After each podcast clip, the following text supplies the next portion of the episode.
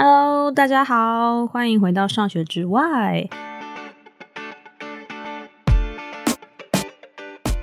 这里是鸟仔自修室，就是会是鸟仔一个人的一集。很久没有录这集，我还记得上一次我录的时候是说，因为生个小孩之后很忙嘛，不一定可以一直一直找到访问的对象，所以想说一个人录可能会比较规律，可以频繁的录。结果我错了，我发现有了小孩之后呢。如果你没有一个正式的 meeting 和邀约的话，你其实更难有一个个人的时间坐在这边录音，真的很难。对，所以才过了那么久。然后因为我在台湾的关系，我现在一个人待在我家，耶，所以我有空档，赶快来录音。因为我最近回台湾，虽然我没有录音，但是就是有尽量的跟以前可能录过音的朋友啊见个面。就是以前就觉得很可惜，在美国就没有办法跟大家见面，都用远端的方式。所以我这次呢，就是有跟一个我觉得对我来说蛮感激的一个人见面。他不是我的来宾，他是我的剪辑师，叫豆仔。会认识豆仔是因为，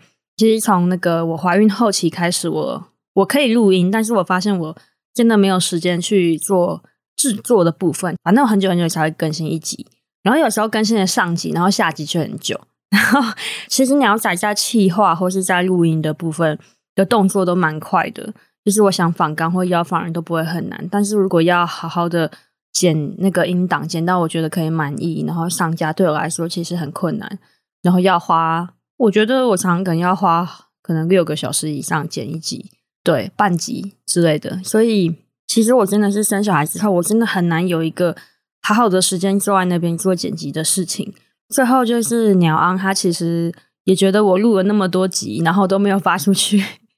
很可惜，然后也很对不起来宾，就心有余而力不足。他就问我说：“哎、你要不要外包？”我很挣扎，说：“哦，我没有 business model，我没有，我没有回馈，我没有，我没有回收这些钱，我真的要就是让我有制作的成本嘛。”但是鸟昂他就说：“那不然我先当天使投资人。”我想说：“哦。”好吧，然后，然后我就开始在就是外包网站上面找到看有没有 podcast 剪辑，想说先了解一下行情，然后后来就找到豆仔，就是在整个金额考量，然后跟他聊过，听了他讲话之类的，就觉得诶，他感觉个性好像会是蛮合的一个人，所以我就跟他接洽之后，然后就开始我们进行了就是 podcast 剪辑的合作，其实就很开心，就是回台湾。有，我就跑去问豆仔说：“哎、想不想要见个面？然后也想要好好谢谢他，就是第三季开始有帮我做剪辑。那大家不知道有没有发现，其实第三季常就是在剪辑上面都会有一些新的尝试，然后甚至还有那个 Instagram 上面会有那种只有三十秒的精华片段，然后那都是豆仔帮我用的。然后哦，豆仔的收费真的非常的佛心，然后。又还会送我一堆有 Weibo，，我就觉得他很用心，他会给我很多很多的建议，所以我和他合作很开心。所以如果大家有需求，就是也可以跟豆仔联络。所以我跟豆仔聊天的时候，就聊了很多我对于做 podcast 的很多困扰。然后我觉得很感动，因为豆仔他就跟我说，他听了我一些集数，会觉得对他很有帮助。然后他说他很喜欢那个第三季第二集，就是设计思考那一集。他说他。他剪辑，然后听到开始做笔记，我就觉得 Oh my God！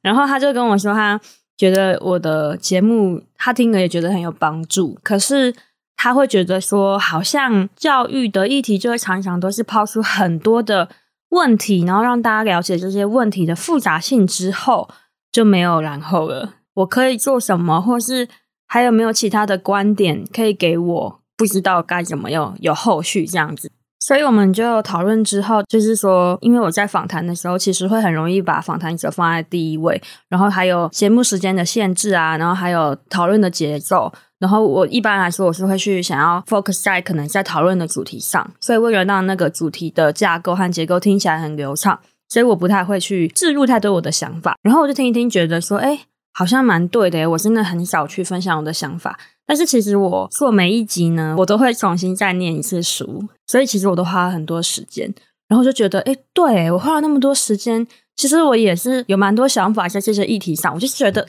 这些议题很重要，我才说要做一集嘛。那我什么都没讲，所以我才有点恍然大悟，说，哎，对，那我要不要就是多多用鸟仔自修室的时间来分享一些可能我以前讲过的题目，或是我可能有一些我特别有 idea 的教育的事情，我是不是也要多分享一下自己的想法？那我来想说，刚刚回归，然后前面也已经讲了一大段了。我想说，我就来简单分享一下，可能鸟仔自己在教育上面想要做的事情是什么？因为我的主业也不是一个 podcaster 主持人嘛，我不可能说用这个赚钱哦，真的是没办法。如果有一天可以，我真的是要跪拜各位听众哦。如果大家愿意懂内的话，我会做得更认真。没有没有不，anyway，反正就是呢，我还是想要做一个教育工作者。那我想要做的事情到底是什么？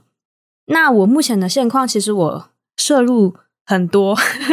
就是说我其实现在有当城市设计的老师，我有在教小朋友们写城市，然后我对这一部分其实嗯已经蛮有观点了啦，因为我之前在台大的时候有做了大概一年的城市教育跟城市游戏设计的研究，做一阵子，然后我其实现在在台湾大学有在跟 DISCO 做一个改革的合作案，那我的角色蛮像 PM，就是说我怎么让一个需要改革的台大里面的议题，真的可能变成一些方案，然后让它可以执行。呃，像是体制内的改革，或是比如说教育议题的调研，比如说访谈啊，然后去分析议题是什么，解决方案这些我都有涉略。所以其实我做的事情很广。那我最近呢，其实因为快要回美国了，然后我回美国的话，我有一件蛮想要做的事情，是我想要。设计自己的课程，然后这个课程呢，我其实定义了一个名字吧。我希望它是一个系列课程，如果是我自己的一个厂牌，或是我自己的一个 logo slogan，我会想要叫它以思考为中心的课程，可能就会像是 Thinking Center 或者什么 Thinker Thinker Town Thinker School，对对，反正就是希望是以思考为中心的一系列的课程。好，那我现在就想说来讲一下。为什么我觉得以思考为中心的教育很重要？诶，其实我觉得这个脉络要回到第二季的第九集吧，就我跟雅芳聊天，然后我主讲的那一集，就是我有提到，就是其实我们常会在学三种东西，然后比如说一个叫技能 skill，然后一个叫知识 knowledge，然后还有一个叫做思维，就是思考，就是 thinking。然后那时候我有在节目提到说，其实我们很多很多的学校的教育。都在教知识，可是我们以为我们在学技能，我们在学一个 skill，或是我们在学一个思考，一个 thinking。但其实我们在学知识。比如说我们在学历史的时候呢，我们会学呃一啊历史它一八九五年好了，一八九五年发生了什么事？就比如说台湾被被就是日本殖民，像这一种事件。那这些你知道的事件，你去背起来，或是你去理解那些事件的意思是什么？这个叫做知识，比如说你知道力学公式 F 等于 ma 代表是什么意思？这个叫做知识。但是呢，如果是技能的话，它其实是需要经过锻炼。比如说，你想要一个很好的绘画技能，然后你可能绘画技能里面有一个画圆，好了，你要每一次之后你都可以很快速的画出一个很圆的圆，像这种东西叫技能，你必须要经过千锤百炼的练习。或者是像英文口说 speaking，你想要让某一个片语变成你每次讲出来都像母语一样讲那么顺，那个是技能。你一定要练习很多次，讲过那一个片语，它已经写进你的那个 写进你的潜意识，那样你才可以像很很流畅的去用它。不然你就只是像背一个片语、背一个文法一样。你可以在考试的时候说：“哦，我知道个这个知识。”可是你其实讲不出来。这是一个我觉得大家很需要去理清的点。还有就是教育到底要怎么设计的点。那我自己本身呢，我其实最在意的教育是思维跟思想，就是 thinking 的教育。然后我自己是觉得我在台湾，甚至有时候我在国外，我都不觉得我真的有很深刻的受到这一种教育模式，或者以教你一个 thinking 为中心的一种教学模式。然后我觉得它很重要，是因为听众应该知道我本身是职工背景的，所以我以前会学了很多写程式的知识。然后大家就是考试或是要写作业的时候，我就要把它写出来。然后我们还会去做很多解题，比如说他会给你一些数学题，然后就问你说要解这些数学题，你要怎么用程式把它写出来。所以我以前很讨厌写程式，为什么？因为我觉得写程式非常的无聊，就是我要么就是很像一个工人，就是要把需要的功能，然后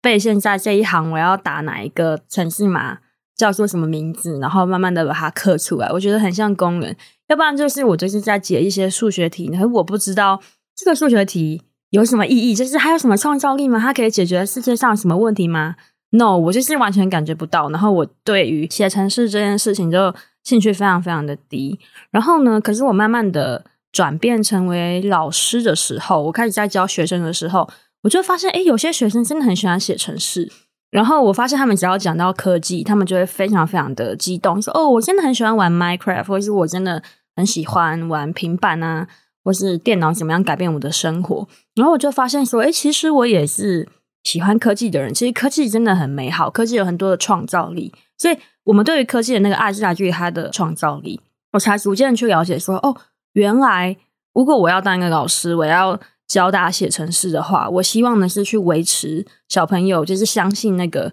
我可以用科技改变世界，我可以用科技去创造一些很好的东西、很有意义的事情的那一颗心才是重要的。所以，其实比如说，我后来在跟我很多的朋友，他们已经是软体工程师之后。然后有一些朋友，他们是真的很有热情的人。我慢慢的去了解他们的工作，我才会理解说，哦，其实他们工作的内容并不是在解题，或是不是只是像一个码农一样，就是把东西打出来而已。他们很有趣的地方是，他们知道说，哦，客户有这样的需求和功能，然后我要怎么样把这个功能创造出来。然后比如说写程式，它有很多的系统之间要沟通嘛，然后你要把比如说有很多不同功能的东西兜起来，可能。A 功能、B 功能、C 功能，假设啊，A A 系统、B 系统、C 系统的东西，把它拉出来之后呢，把它都成一个嗯、适合就是某一些使用者用的 App 或是商品这样的流程，其实是很有趣的。那这些东西就会牵扯到说，你怎么用一个工程师的思维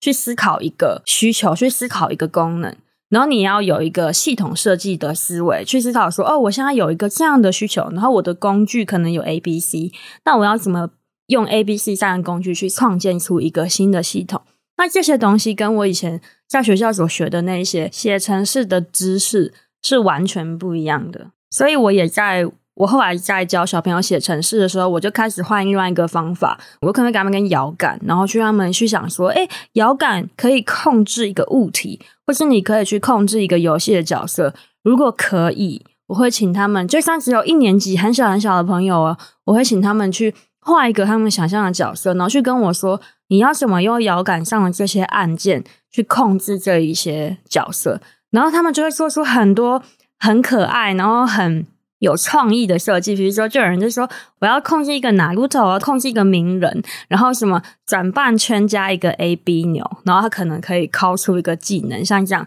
他们的创造力真的很很强。然后我让他们知道这个控制的设计概念之后。再让他们去真的做出一个小小的游戏，当然不可能会那么复杂啊，不可能会像拿骨头的那个控制那么复杂。可是我觉得用这样的方式去让他们知道说，诶，我现在用程式有一个创作的空间，我有一个思考的空间，他们学习的动机就会很不一样，他们就会变成一个很主动的人。这个大概就是我为什么觉得思考为中心来教学真的很重要的一个点。然后想跟大家说，其实有非常非常多的科目呢，他们都是可以用。思考的方式来去重新看待一个科目，比如说像我自己，我的毕业的 project 其实是在做历史思考，然后是在思考台湾现代史的一个非常热门的题目。我那时候教授就想说：“诶，我以为你要做科技耶，或是城市。”我说：“哦哦，没有没有没有，我想做历史。”他说：“哦，OK。”所以其实，在那次的经验里面，我开始去知道有个东西叫做 historical thinking，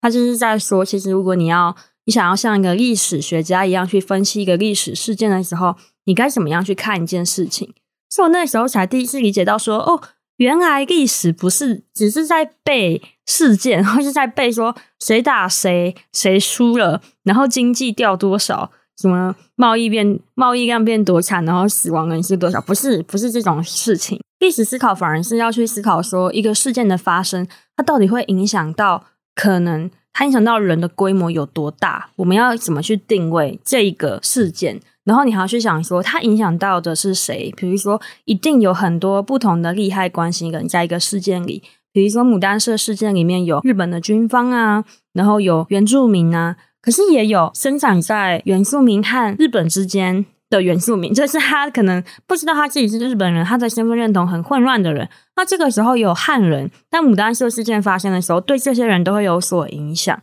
那你应该要用不同的角度，你要以日本军方的角度，用原住民角度，或是身份认同介在中间的人的角度来看这些事情。所以我其实也是从这次的 project 里面去学 historical thinking 之后，才发现哦，原来就是为什么很多历史课本的案件会需要被大家关注，因为它真的很有历史性。就那些事情的发生，可能改变了整个台湾它的整个的气氛、整个的氛围和整个的生态。那这里面有很多细节啦，但就是想要让大家去知道说，如果用这个角度让学生去感觉，比如说让学生去感觉，可能日治中期啊，然后台湾本地人想要争取什么自治权的历程，为什么他们他们想要争取，然后日本官方会怎么样去回应他们，他们是感觉到那个同理，然后他们用不一样的角度去思考哦。不同的人，他们会用不同的方式去应对的时候，整件事情就很有趣，因为你就是觉得这很像一个八卦事件嘛，你很像一个戏剧，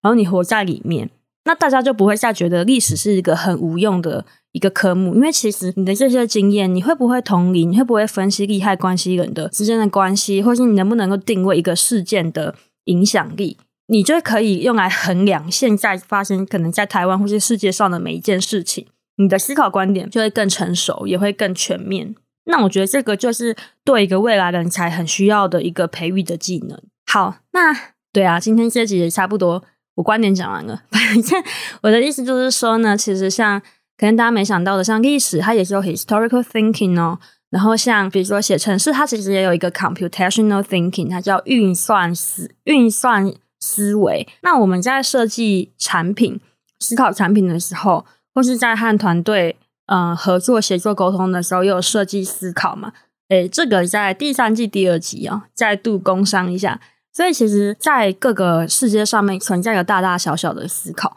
然后我蛮想要跟各个可能算是教育工作者说，如果我真的看过一本书，它就是有在提到说，如果你想要做一个思考的教育，你该怎么样去准备？那他说还有一个很简单、很简单的方式，就是你去想说，如果你有一个科目，然后你要教给可能你是一个普通科目，你要教给你全国的小孩，可是你知道呢，你的小孩不会成为这个科目的专家。那你觉得你这个科目有什么样最重要、最重要的核心、最重要、最重要的价值，一定要教给这些小朋友？那你觉得他们需要学什么？然后我觉得以这个方向思考的话，其实你就会慢慢淬炼出来，也许是逻辑思考。也许是同理心，也许是利利害关系人的思考方式，或者是怎么样去观察一个事件的发生，或是观察生态，这些东西都比较算是一个思考为中心的教育的范畴。对，所以这个是可能是鸟仔真想要做的事情吧。我就会想要